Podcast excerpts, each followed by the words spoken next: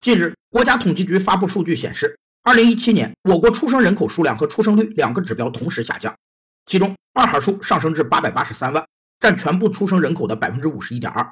这是我国首次二孩出生数超过一孩出生数。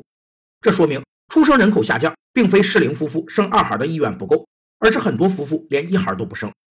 同一批妇女生育子女的数量恰好能替代他们本身和他们的伴侣。当净人口再生产率为一时，就达到了生育更替水平。一旦达到生育更替水平，在没有国际迁入和迁出的情况下，人口将最终停止增长，保持稳定状态。通常，当一个国家经济起飞时，生育率必然随之下降，而几乎所有发达国家的生育率都已达到或低于更替水平。我国的生育率已降低到了世界最低的零点七。如果生育率继续下降，中国将成为老龄化程度最深的国家之一。